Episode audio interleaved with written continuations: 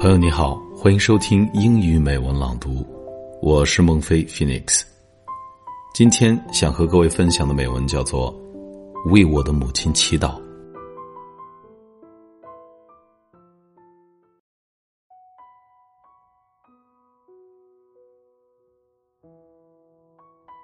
Dear God, now that I'm no longer young，I've friends whose mother have passed away. I've heard these sons and daughters say they never fully appreciated their mothers until it was too late to tell them. I am blessed with a dear mother who is still alive. I appreciate her more each day. My mother does not change, but I do. As I grow older and wiser, realize what an extraordinary person she is. How sad that I'm unable to speak these words in her presence, but they flow easily from my pen. How does a daughter begin to thank her mother for life itself? For the love, patience, and just plain hard work that go into raising a child? For running after a toddler?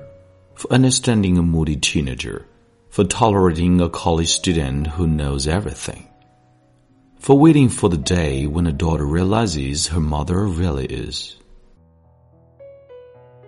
How does a grown woman thankful mother for continuing to be a mother, for being ready with advice when asked, or remaining silent when it is most appreciated, for not saying I told you so when she could have uttered these words dozens of times, for being essentially herself loving, thoughtful, patient, and forgiving.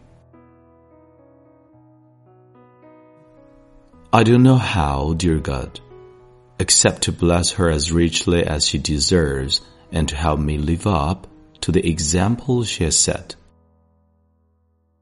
I pray that I will look as good in the eyes of my children as my mother looks in mine.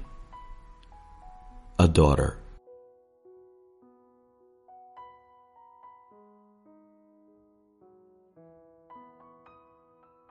好了，亲爱的朋友，欢迎你在微信订阅号、网易云音乐或蜻蜓 FM 等平台搜索关注“英语美文朗读”，来和我一起邂逅更多暖声美文。我是孟非 Phoenix。本期节目到这里就结束了，下次再会，祝你晚安。